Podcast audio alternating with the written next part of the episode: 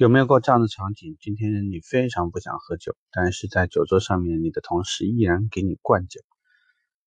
那有一台车，你今天真的很想把它定下来，但是客户呢却迟迟犹豫，就是不定。有没有一种这样的方法，让不想喝酒的人喝酒，让一台原本今天未必能定下来的车把它定下来呢？所以我们今天就聊一聊这件事情。最重要的方法其实就是杠杆。如果我们谈的只是一杯酒，其实你的理性选择是你喝或者不喝，或者实在不行我喝一点点。但是如果敬酒的人说，如果你今天把这杯酒喝了，你老爸会活一百岁，你说你这杯酒还能喝吗？你不喝都不行，因为不管你爸爸是不是能活一百岁，但是这杯酒其实杠杆的是你的孝心，还有你父亲的年这个。呃，百岁啊，这么大一件事情，对车而言也是一样。当然，我们假定的前提至少是客户有意愿买车，呃，决他也是决策的人，那么购买的资金各方面也是 OK 的，就是说信心需求购买力是具备的，只是说客户可能不是因为客户的购买时间呢，希望是两个月以后，或者是资金还没有到位等等。但是你今天你想做的事情是把车定下来，那在做这件事情的时候呢，同样是一个杠杆的问题。如果你告诉客户的意思就是你今天定就是定一台车，那么拿到一个政策，其实客户是可定可不定的。那假设在这样的日子里，你跟他说出来一些类似于啊，今天是我的生日，我曾经在什么什么时候呢，给自己许下一个诺言啊，我一定要在什么什么时间里面。要让自己成为一个怎样的人？在我进入车行以后，我告诉自己，我一定要在我生日这之前啊定下一百台车。所以今天对我意义重大。可能你今天定下这台车呢，对于我来来讲，影响的是我一生。对我而言，就是我信心的鼓舞啊，对我自己重新的认识啊，包括你对我如此支持，那我在未来的时间。我也会用我的服务进行回报等等。那么这个呢，就杠杆的是一个人的未来。那我们可想而知，其实人呢，为什么有钱人喜欢做公益？我不知道大家有没有理解这个概念。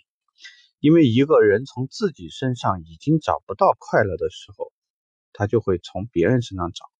这个其实就是施比受快乐的很根源的一个想法。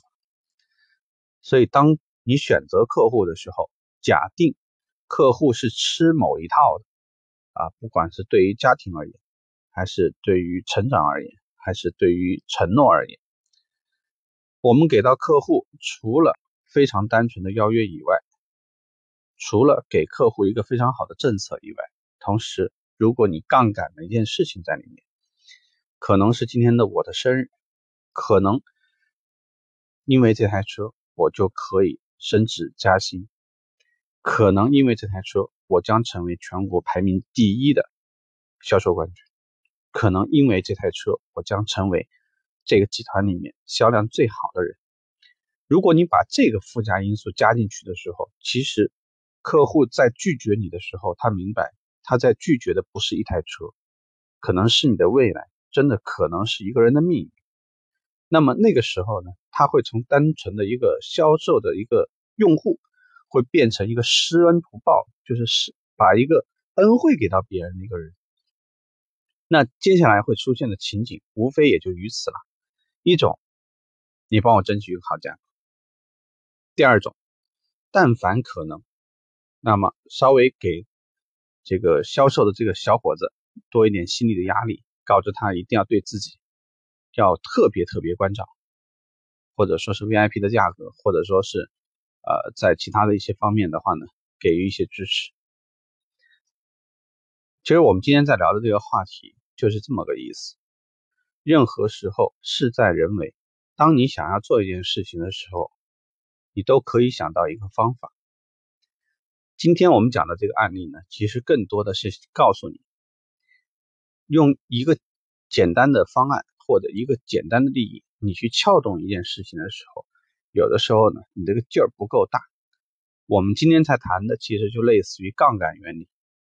当你在我们砝码的这一边，加上一个可能看得见，但是可能看不见的东西，其实就势必在对方心里头增加了一个他必须做出决定的那个那个动作。所以我相信，对于任何人来说都是这样的道理。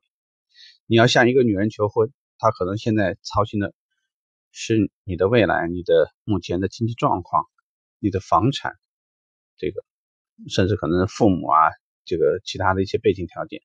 但是如果你给他杠杆的是未来的一个可以期待到的一个状态，或者把对于他情感的那个部分放大到一定的程度的时候，放大到一个没有他。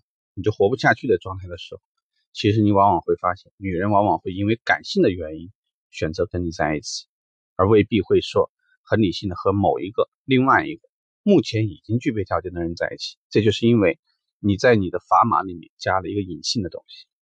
啊，今天这个话题呢，希望对你有点启发，就是在未来任何非常重要的谈判时，或者对你来讲特别有价值的谈判时，不要忘了。